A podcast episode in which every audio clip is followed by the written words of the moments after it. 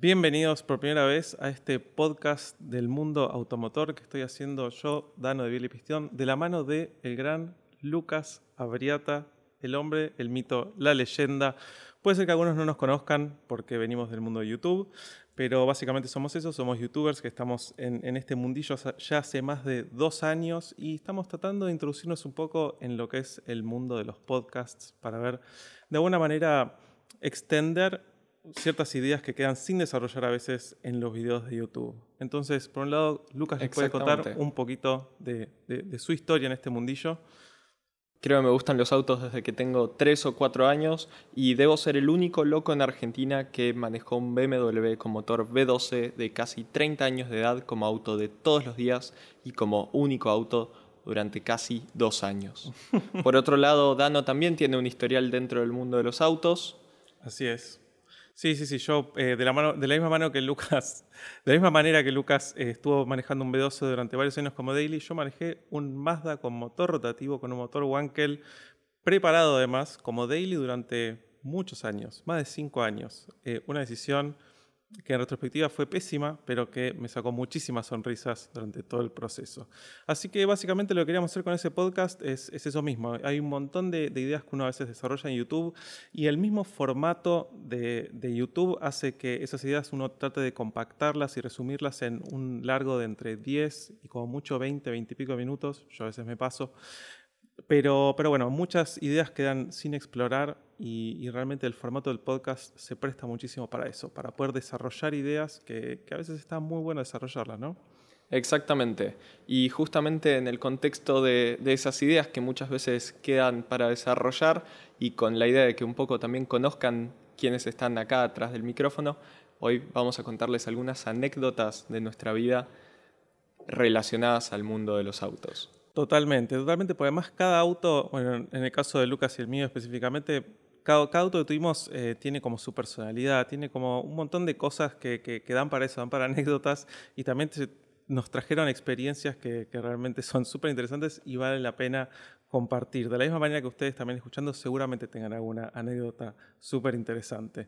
Entonces, eh, ¿Quieres empezar vos, Lucas? ¿Alguna anécdota que tengas así de algún auto que hayas Vamos, tenido? desde arácnidos a pistas de rally. Totalmente, hay de un podcast muy interesante con anécdotas. Hay de todo, hay de todo. Bueno, entonces voy a comenzar yo. Absolutamente. Hablando de eso de arácnidos. bueno, esto, esto bueno, viene por las, recomendaciones que hace Facebook, las memorias que te trae Facebook de vez en cuando.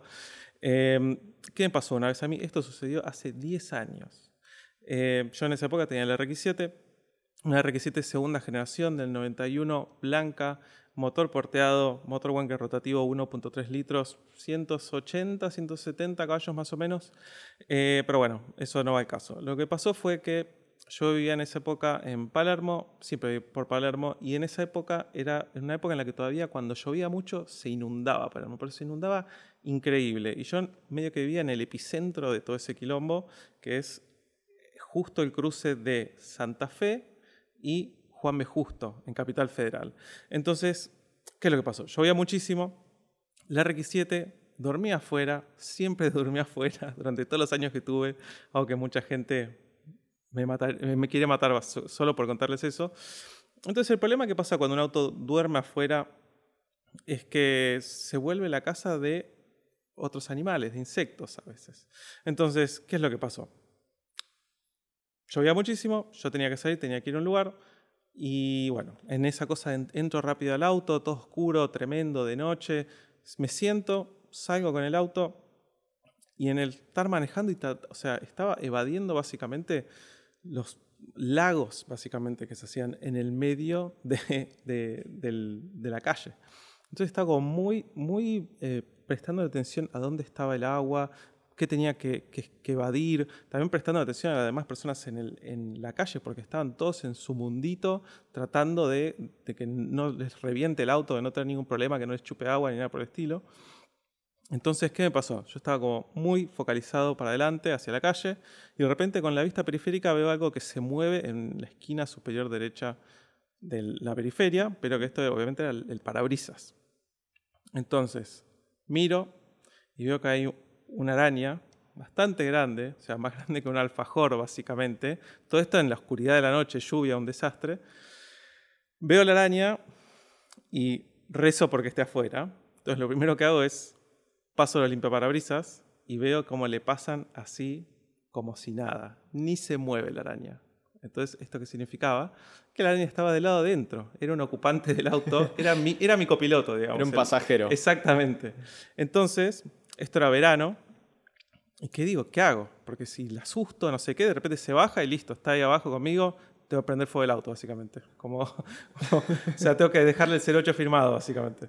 Em, era verano, yo tenía ojotas, entonces mientras estoy manejando, además en, el andar manejando, medio en primera, en regulando, atino a buscar la ojota, la agarro y la lanzo, así nomás. Y de repente miro y no está más la araña. Pero en la oscuridad de ese momento, o sea, la araña puede haber muerto o no, o puede estar abajo, o se puede estar eh, metiendo dentro de mis... O sea, no tengo idea, pero tengo como que olvidarme de eso, seguir manejando, eran un par de cuadras hasta que llegaba a donde tenía que llegar, y así como llegué, no es que me puse a fijar en el estilo, me bajé y me fui. Y al otro día, digo, bueno, estará, no estará, quizás eh, puso un nido en otro lado, no sé. Al otro día ya no, estaba, ya no había llovido ni nada, y obviamente el día anterior no me iba a fijar ahí en ese momento, en la lluvia y que se llenara todo el auto de agua, no me interesaba. Otro día efectivamente encontré la araña muerta, hecha como se hacen cuando uno las mata. Para tu tranquilidad. Exactamente, para mi tranquilidad. Esa noche pudiste dormir. hecha un bollito. Y además de eso había todo una, una pátina así en el techo de todos los, los, internals de la araña. Así que bueno, fue por lo menos cuestión de, de, limpiar eso y listo. Eh, fue, ahora me puedo reír, pero en ese momento fue una situación de mucha tensión, sin lugar a dudas. Fue tremendo. Bueno, yo por suerte no tengo ningún encuentro con animales dentro del auto, si alguna que otra historia de alguna, algún encuentro cercano con algún animal en la ruta. Ah. Pero eso en realidad ocurrió hace bastante poco. Estaba volviendo con mi novia en el Alfa Romeo 166, que actualmente tengo, desde Bariloche hacia Buenos Aires, y yo tuve la brillante idea de salir más o menos a las 4 y media, 5 de la mañana, con una obsesión de aprovechar al máximo posible la luz diurna y viajar de día ese trayecto todo de un tirón. Ideal. Y cuando venía a, 20, 30 kilómetros de, la ciudad de Bariloche, recién salidos, de repente yo venía, no, quiero decir velocidades ilegales, pero venía a unos 130 kilómetros por hora aproximadamente. Al límite, al límite. Y de repente mi novia empieza a gritar que, que frene, que para, para, para, para, para.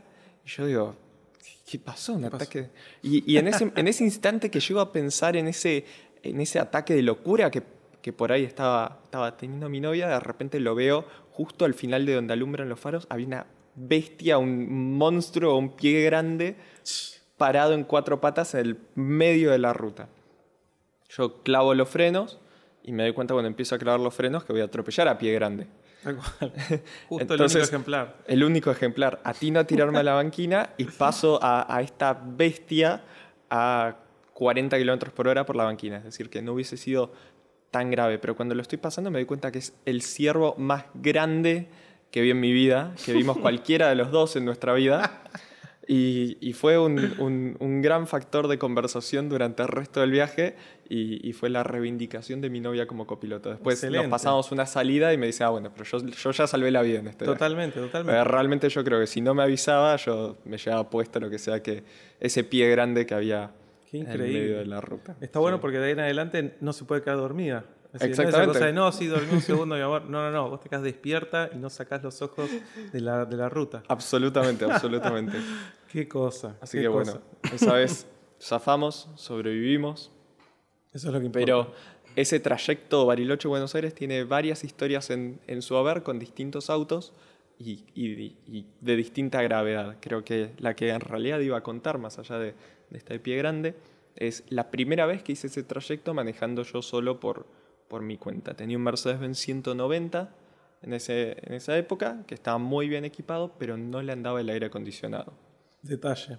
Pequeño detalle, pequeño detalle cuando estás viajando a Bariloche desde Buenos Aires en diciembre, porque en Buenos Aires por ahí no hace tanto calor, en Bariloche quizás no hace tanto calor, pero tenés que cruzar la provincia de La Pampa, que es una provincia donde, sin ofender a ningún pampeano que esté escuchando esto, no hay absolutamente nada y es desierto y pega el sol y hace calor, mucho, mucho calor. Mira. Hay vacas y en una parte directamente dejan de haber vacas. Hay tierra nomás. Eso es, esa es toda la variación que tenés. Absolutamente. Vacas on, off. Absolutamente. Y yo hablé con un compañero del secundario en aquel momento que, que también tenía que ir desde Bariloche hacia Buenos Aires.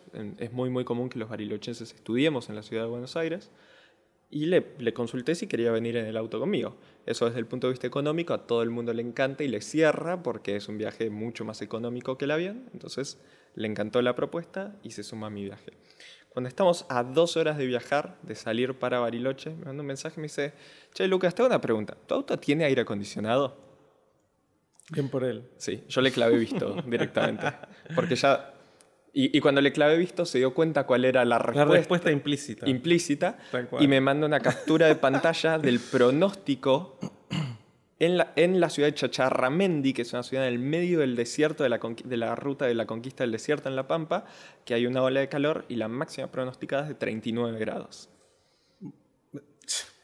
Mientras tanto, estamos hablando de un Mercedes con asientos de cuerina, de MB Tech, como se llama, que te dejan pegado completamente al asiento, sin aire acondicionado.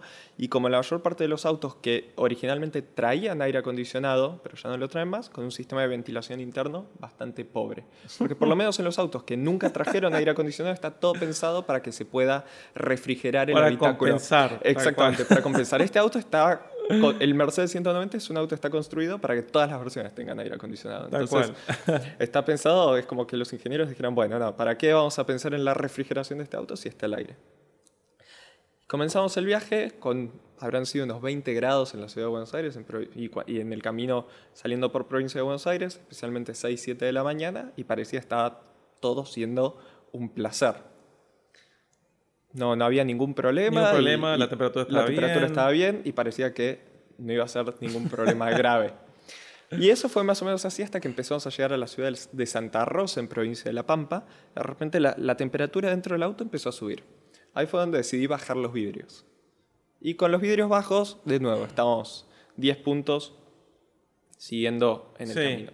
Y, es- y uno tiene que hacer una decisión ahí. Pues decís, o tengo música o bajo los vidrios. Pero no Exactamente, no se se pueden las dos. No se pueden las dos, las dos cosas. absolutamente.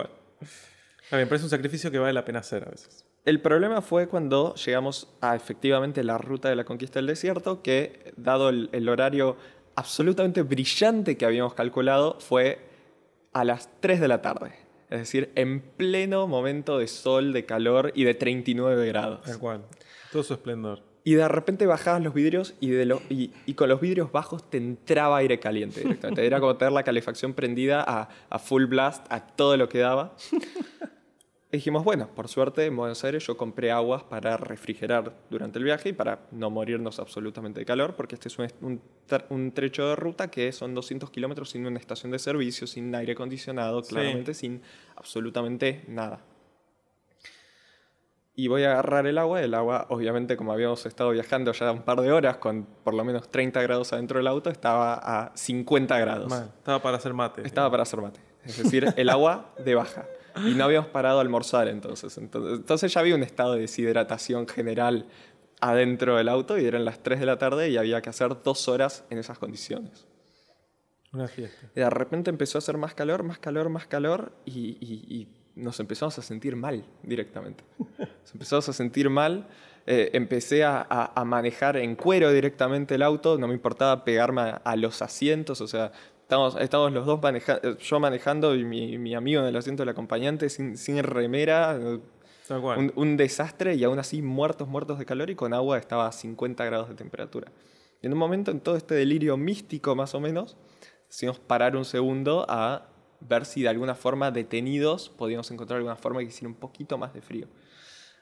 Frenamos el auto y en cuanto frenamos el auto nos dimos cuenta que había sido la peor decisión, que decisión. tomamos en nuestra vida. Abro la puerta del auto y afuera era un sauna.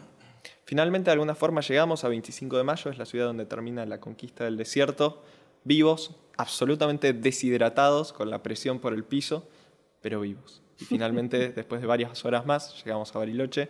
Mi amigo me juró y rejuró, y al, y al día de hoy mantiene la promesa de nunca viajar de nuevo conmigo en, una, en uno de mis autos. No confían en, en, la- en tu aire, no aire acondicionado. Nunca tuve un auto con aire acondicionado funcional. Solo uno y era un, un aire acondicionado bastante malo, un Nunca. BMW Serie 3. O sea que el 166 actual no le No, funciona, no le funciona el aire acondicionado. Mirá, tal cual. Es un, es un tema eso. es un re tema. Es un tema. Pero vos, Lucas, ¿qué edad tenés? 23. 23 años. Bueno, yo como un tipo con 35 años, te digo que con el tiempo lo vas a apreciar de otra manera. Sin ir más lejos, sobre esa misma anécdota me hace el pie para hablar de, otra vez, la RX-7. La RX-7 es un auto que está lleno de anécdotas porque por un lado tiene toda su personalidad y lo que es el motor, es, es un auto muy especial. Pero además de eso, es un auto que yo lo tuve durante 6, 7 años más o menos. Teniendo mis autos generalmente en un promedio de 1 o 2 años y después cambiándolo. Entonces la, la RX7 tuvo como todo un desarrollo muy interesante y además, eh, volviendo al tema de la edad, como dice Lucas, eh, yo lo tuve en un momento que quizás no me importaba tanto el tema del aire o no, ¿Tenías lo veía aire? como lujos. Lo- cuando la compré tenía, no funcionaba, pero una de las cosas que hicimos fue potenciar el motor. Le hicimos un rebuild al motor rotativo, le hicimos un trabajo de lo que se dice porting, que es el trabajo de las lumbreras de admisión y de escape. Y en el momento de hacer eso y de todas las cosas que le hicimos, fue decir, bueno, hay que sacar el aire acondicionado porque, como dicen, because race car, digamos, ¿no? Porque auto de carrera era un daily, ¿no? Reducción de peso. Exacto, reducción de peso. Eh, y de la mano de eso también le sacamos un montón de, de- de todo lo que son las cosas que controlan lo que es el encendido en frío, por ejemplo. ¿no? Como realmente dejarlo como a lo mínimo indispensable para que el motor funcione y, y listo, básicamente. Entonces, bueno, obviamente, igual cuando la compré, como dije, no funcionaba el, el aire acondicionado, después se lo saqué, así que era lo mismo, pero era más ligero por lo menos. Eh, pero bueno, de la mano de, de- de cómo salió de ese, de ese rebuild, por un lado, lo que tiene el RX7 es que es un auto que es muy caluroso, transmite mucho el calor del motor a lo que es la caja, la selectora, los eh, bujes y, diferentes burletes que tiene la selectora para, tratar de aislar un poco ese calor. Están todos reventados siempre y duran poco, entonces por todo lo que es el túnel de transmisión, si de una auto de tracción trasera, se transmite muchísimo calor. Eh, y además eso es un motor que es, trabaja siempre, no, no tiene variación de temperatura. Como losa radiante de Exactamente. Siempre está. eh, hay, hay un lado del motor que está siempre caliente, básicamente.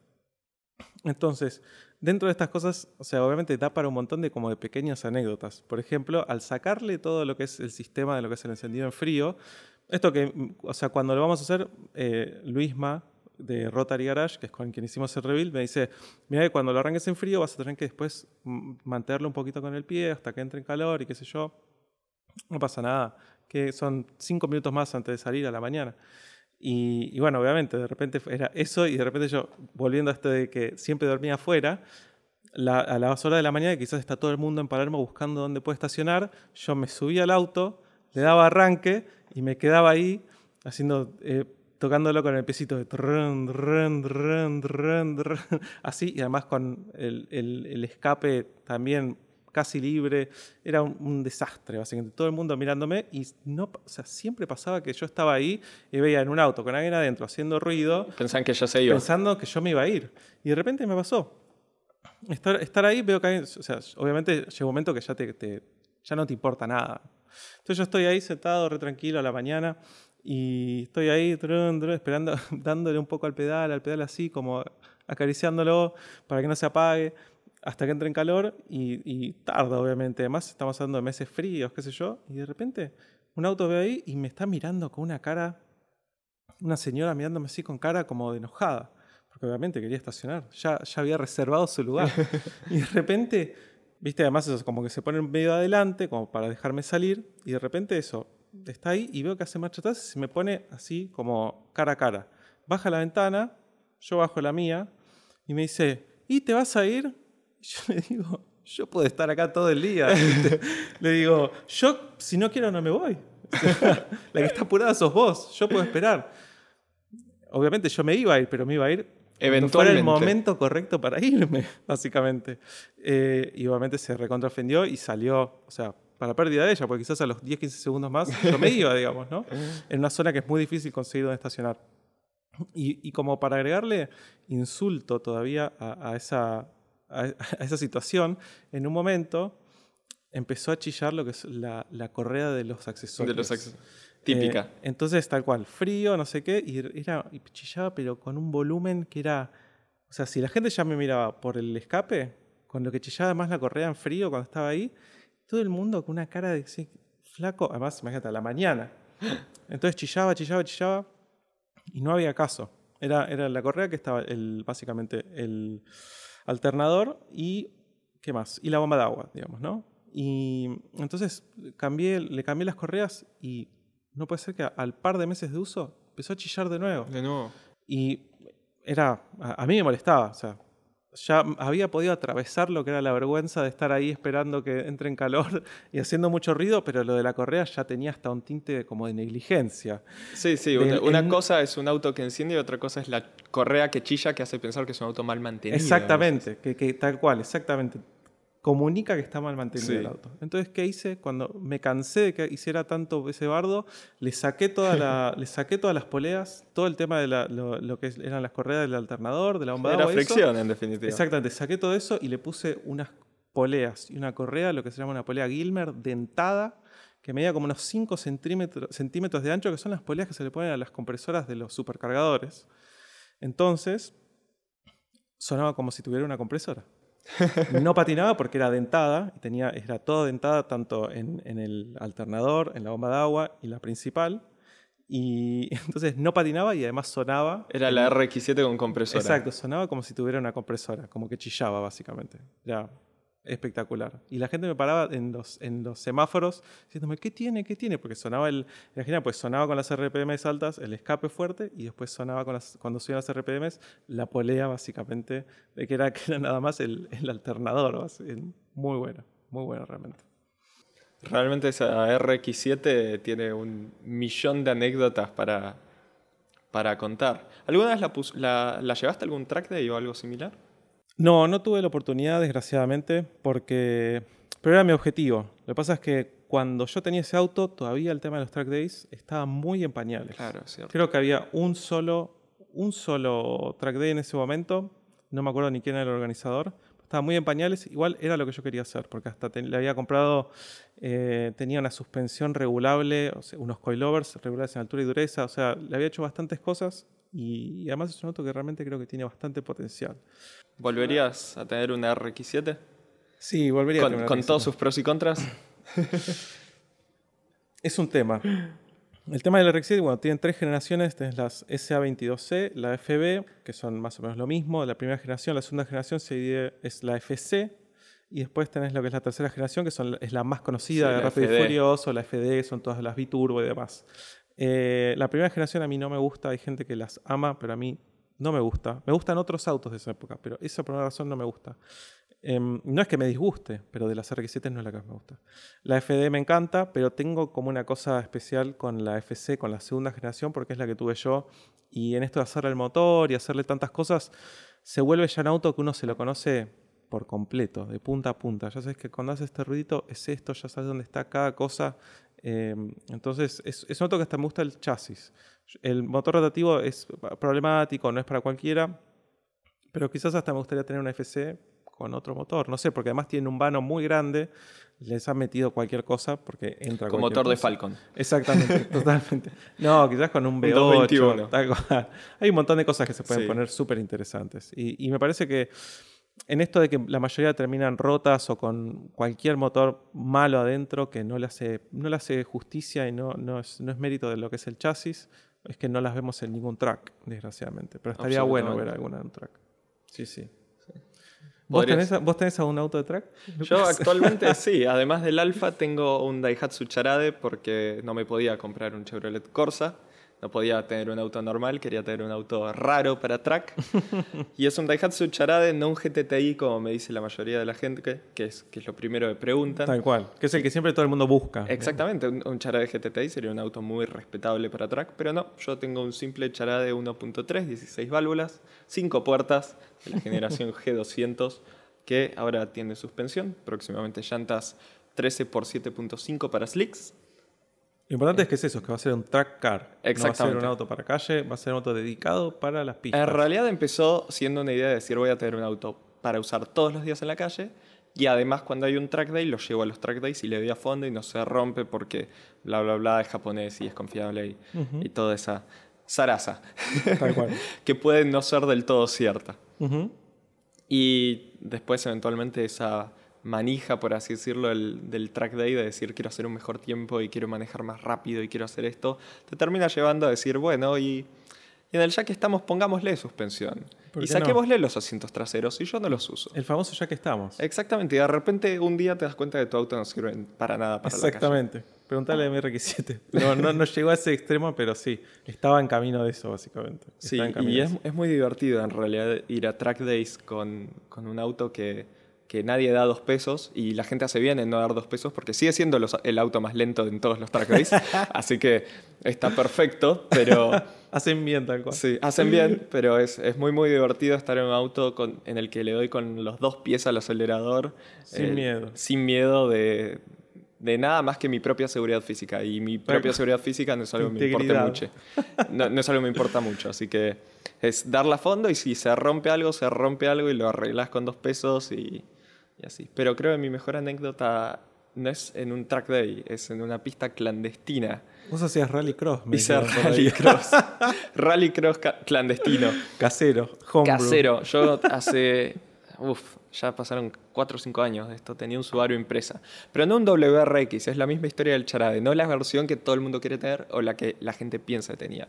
Ni siquiera era una impresa 2.0. Era una impresa que es una versión que vinieron, creo, de no más de 30 40 autos al país.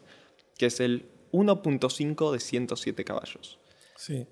Es peor relación peso-potencia que un Gol, peor relación peso-potencia que un Etios, peor relación peso-potencia que cualquier auto del segmento B, porque no dejaba de pesar 1400 y pico kilos. Sí, pero el tema del peso viene de la mano de que ya era una época en la que Subaru, todos los autos los hacía tracción integral. Exactamente. Entonces tenías un auto de 107 caballos, pero tracción integral. Que para la nieve, el hielo y el barro que podía haber en Bariloche, donde yo crecí, estaba muy, muy bien. Totalmente.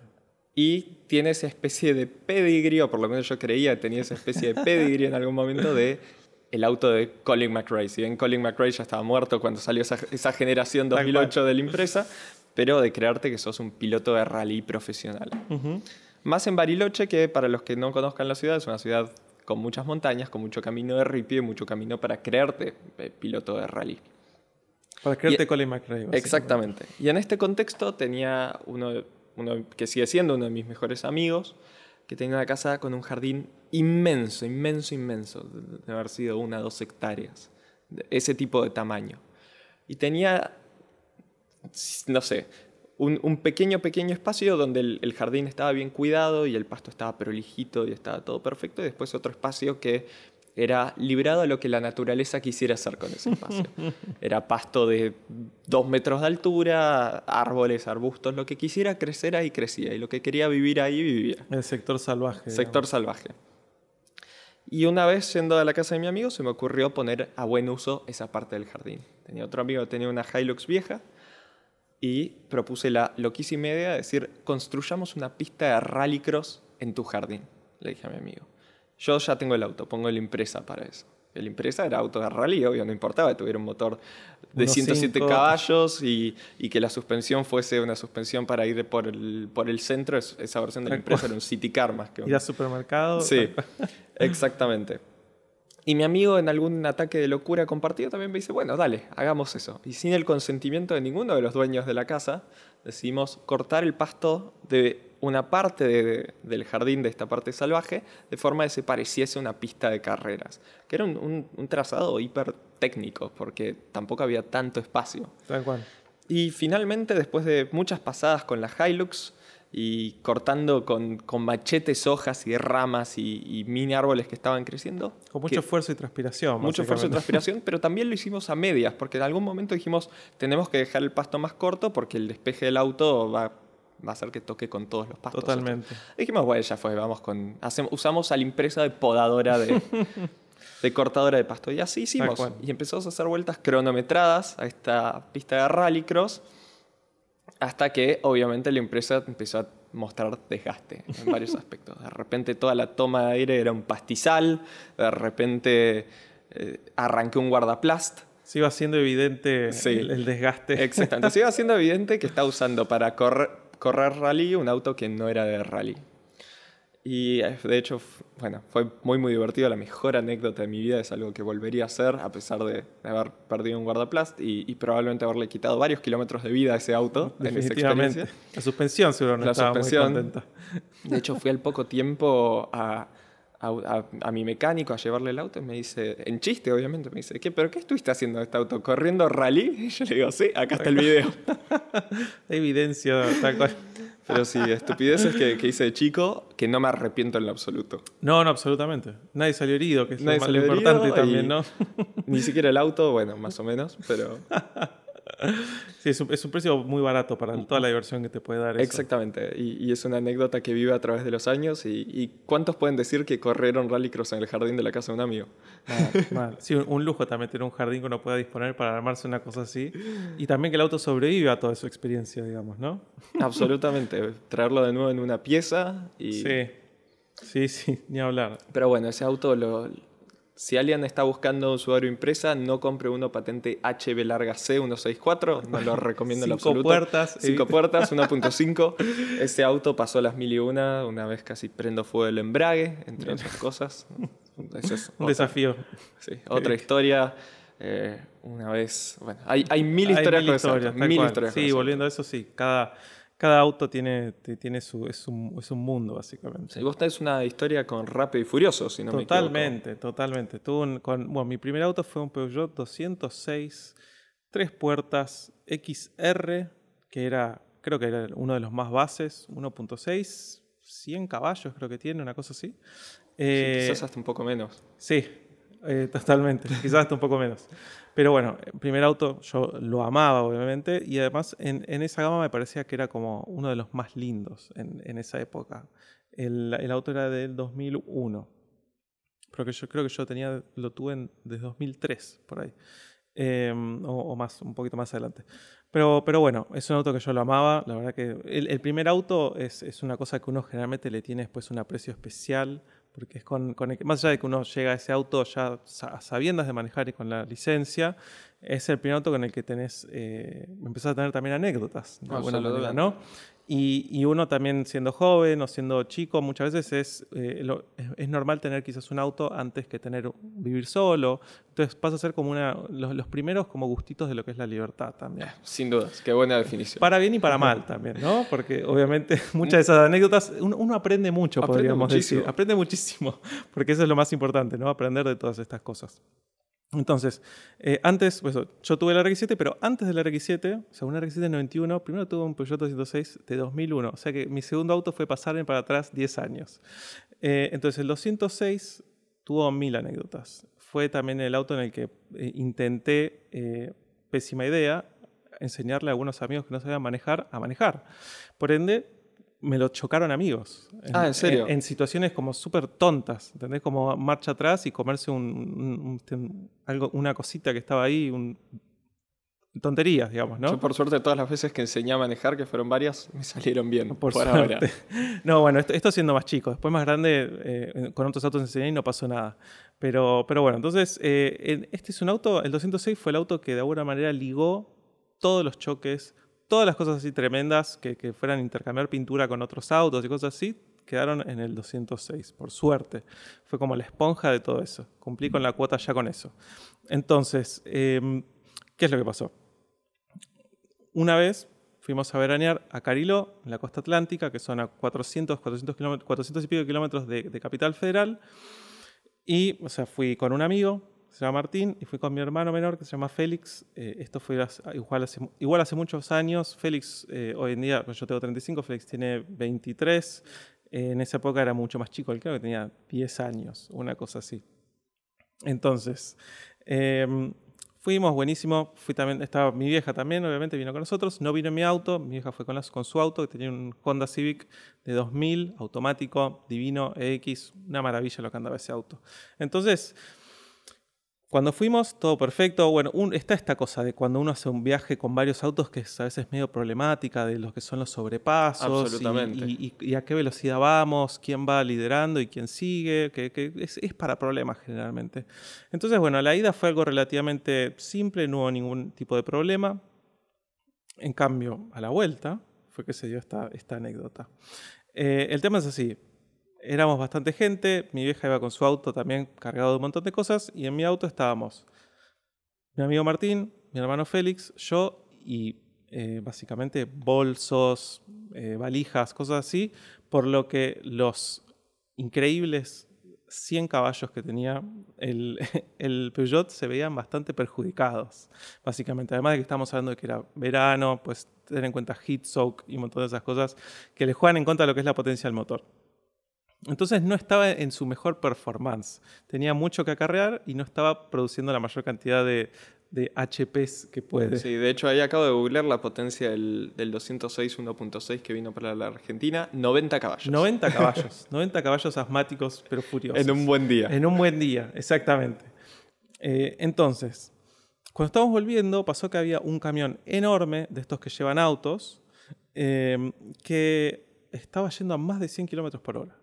Entonces, que es algo raro, porque generalmente los camiones suelen ser gente relativamente razonable que hace eso todo el tiempo y sabe que tiene que ir debajo de esa velocidad. Intenta no matar a los demás autos que circulan. Sobre todo que, que nadie muera, básicamente, que es, es, es, un buen objetivo.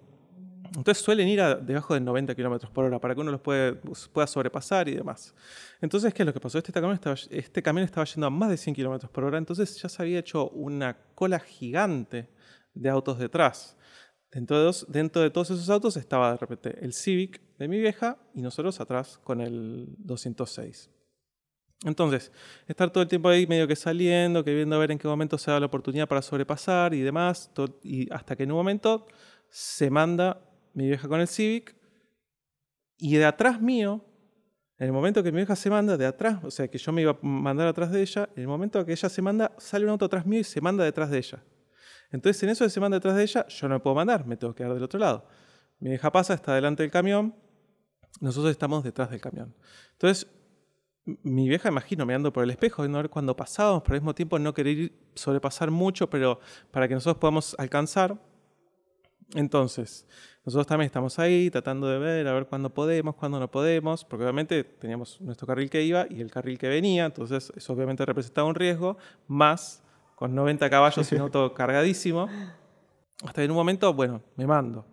Está, rebaje, voy, y, el camino era larguísimo. Y viste, cuando estás ahí y que vas adelantando, te estás adelantando, y ve mirando al costado diciendo, este desgraciado que no, no baja, no suelta el pie del acelerador. Estaba corriendo una picada. Exactamente. Entonces, las luces de los autos que venían enfrente estaban cada vez más cerca y, y flasheando, así como haciendo luces altas, como diciendo y venía, lo que venía era una Hilux, básicamente. Hasta que en un momento claramente no, no íbamos a llegar. Y mi amigo de repente me agarra y me dice, no, nos matamos. Fue como una cosa de segundos nada más. ¿eh? No, nos matamos. Y cuando ya estaba bastante cerca de la Hilux, me voy al pasto. No había guardarrail ni nada por el estilo. Me voy al pasto. Que fue eso, ir al pasto, empezar a frenar y que te vaya frenando el pasto. Y toda una cosa así medio como bastante agresiva, pero nada tremendo y toda una cosa así en silencio, hasta que frenamos y de repente silencio total. Entonces estaba, estoy yo al volante, mi amigo Martín acá al lado, y detrás estaba Félix con 10 años, que de repente del silencio lo, lo rompe como un rompehielo diciendo, rápido y furioso. O sea, su apreciación de toda una situación súper dramática fue, eh, para él fue una montaña rusa. Se estaba matando de risa. Él la estaba pasando bárbaro. Por poco decía, vamos de nuevo. Exactamente, exactamente. Así que en ese momento fue cuestión, mi amigo me dice, ¿querés que maneje un poco yo? Yo le digo, no, no, no te preocupes, está todo bien.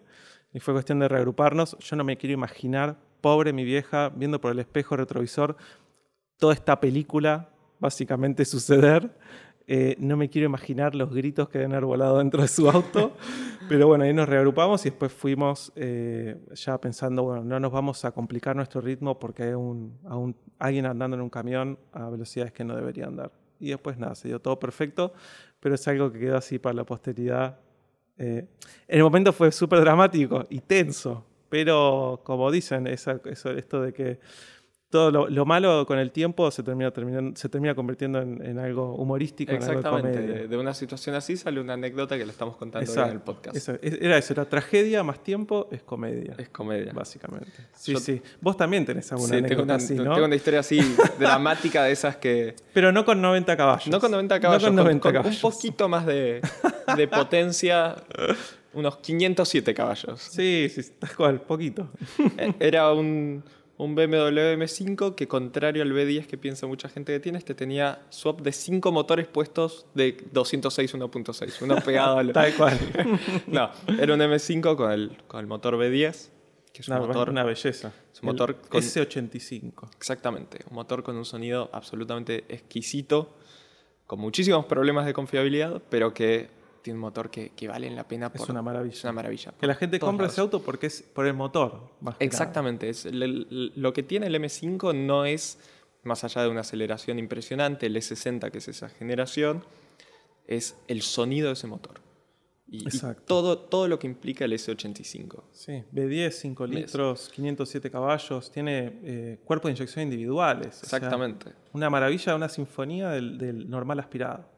Exactamente. Una, el- el- en cierta forma también un canto de cisne del, del Sí, aspirado. pero- Totalmente, totalmente. Pero un auto increíble. Y yo estaba en esta situación en, en Buenos Aires ayudando a un amigo a filmar un video con un M5 B10 y luego de terminar la filmación, esto era temprano, un sábado, un domingo, no había nada de tráfico, luego de terminar la filmación salieron unas vueltas donde yo estaba en el asiento del acompañante y mi amigo, el, el- el dueño del M5, en el asiento del conductor. Y era momento de estirar las patas del M5 y mostrar un poquito qué, qué podía hacer, porque cuando uno está filmando no, no pavea con el auto, por así decirlo. Totalmente. Uno escucha un poco el motor, pero hace las tomas que tiene que hacer. Sí, la famosa puesta a punta italiana también. Exactamente, exactamente. exactamente. Y saliendo de Vicente López, cuando vos salís de la costanera y querés volver a Avenida del Libertador, para los que conozcan por el lado de Capital Federal, tenés como una especie de subida, una especie de, de rampa y luego una bajada con una curva muy, muy cerrada a la derecha. Solamente, punto y paréntesis, es por donde pasamos ayer, a la vuelta de un evento al que, al que estuvimos invitados. Totalmente, totalmente. Y, y salimos de filmar en la costanera de Vicente López y esta persona manejando el M5 sale a fondo, fondo a todo lo que da. Y a, y a todo lo que da en un M5 es muy, muy rápido. Muy rápido. Y nos subimos a esta especie de puente que tiene una curva cerrada cuando, cuando baja. Y, y yo sabía perfectamente que había una curva muy, muy cerrada ahí y veía el velocímetro del M5 y me daba cuenta que estamos yendo muy rápido. Un pronóstico no favorable. No favorable. y en cierta forma, si bien sabía que la persona estaba manejando, conocía ese auto y asumía que conocía los límites de ese auto, Tal cual. también hay algo que se llama física, que por más que estés en un M5, tiene sus límites. Hay que respetarla. Hay que Es respetarla. imposible no respetarla. Exactamente, exactamente. Y ir a esa velocidad en un M5, yo creía que excedía un poquito los límites de la física. Tal cual. Pero tuvo, tuvo un instante donde dije, bueno, si esta persona está por entrar a esta curva a esta velocidad, es porque el auto puede. Lo debe haber hecho antes. Lo debe haber hecho antes. Y seguí pensando eso, o sea, ese mismo pensamiento de que el auto iba a poder doblar a esa velocidad, en esa curva, hasta el instante en el que me doy cuenta que estamos yendo a 90 grados, o sea, completamente perpendiculares, el auto apuntando Al cordón. al cordón y nosotros yendo de costado por el medio de Avenida Libertador a todavía una velocidad que no puedo ni nombrar. Pero yo, si mirabas por a- para adelante, hacia el parabrisas, veías pasar un poste de luz, el cordón, un auto estacionado, un auto estacionado, un auto estacionado. Era como mirar por la ventana lateral en una situación normal. Totalmente. Pero estabas mirando para adelante. Y esa situación no, no era, no es que estábamos con un Takumi haciendo un drift controlado, era Exacto. era absoluto. Creo que en, en- en los dos, tres segundos que debe haber durado toda la situación, miré al, al conductor y el conductor estaba blanco, cara de pánico total, sin saber qué iba, qué iba a elegir hacer el auto de esa situación. No había ni siquiera Eurobeat en el, en el sistema de Exactamente. sonido. O sea que no iba a funcionar, básicamente. Así que No efectivamente el M5, o sea, lo que yo pensaba en ese momento es, efectivamente, habíamos pasado las, las leyes de la física y así es como iba a morir. Una situación bastante glamorosa en cierta forma. Totalmente. Creo Vaya que- manera de morir. Vaya manera de morir, haciendo en, en una especie de drift descontrolado en un M5 B10. Es un buen titular para el día siguiente. Absolutamente. Y, y de repente cuando parecía estaba todo perdido y que nos íbamos a, a- a rematar en, en el auto, yo no sabía hacia dónde nos estábamos dirigiendo de costado. De repente gradualmente empieza a bajar la velocidad y finalmente me doy cuenta que no nos vamos a morir, que finalmente hicimos, no sé si es como 100 metros de costado, pero no, no vamos a morir, ya el auto perdió suficiente velocidad. Y ahí es donde digo, ok, este auto se va a destruir completamente, y eso tampoco era bueno para nada de lo que estaba pasando, ni para el video, ni para todos los lugares y redes sociales donde iba a aparecer un M5 destruido en Avenida Libertador. Sí, sí, sí. Inevitable. Eso. Un desastre. Y luego pasa ese miedo y me doy cuenta que parece el auto va a frenar después de su drifteo de costado. Y justo cuando pienso eso, el auto agarra grip, tracción de nuevo y se va derecho hacia el cordón. y saltamos a como 20 kilómetros por hora el cordón, un cordón alto de la vereda y frenamos a lo que deben haber sido literalmente 3-4 centímetros de una pared de cemento. Yo diciendo, bueno, un M5 que debe tener 2 milímetros de despeje del suelo, saltando ese cordón de la vereda algo acá se algo, algo se tenga roto. Pero no había tiempo para esperar porque no queríamos que nadie venga a sacar fotos ni, ni, hacer nada raro de un M5 que se acaba de subir a la vereda. Entonces el dueño del auto salió a fondo a todo lo que daba. Volvimos a bajar el cordón de la vereda que habíamos subido y salimos de nuevo a, a un lugar donde se pudiera pasar el, el, ataque de vergüenza, estoy seguro que, tenía esta persona.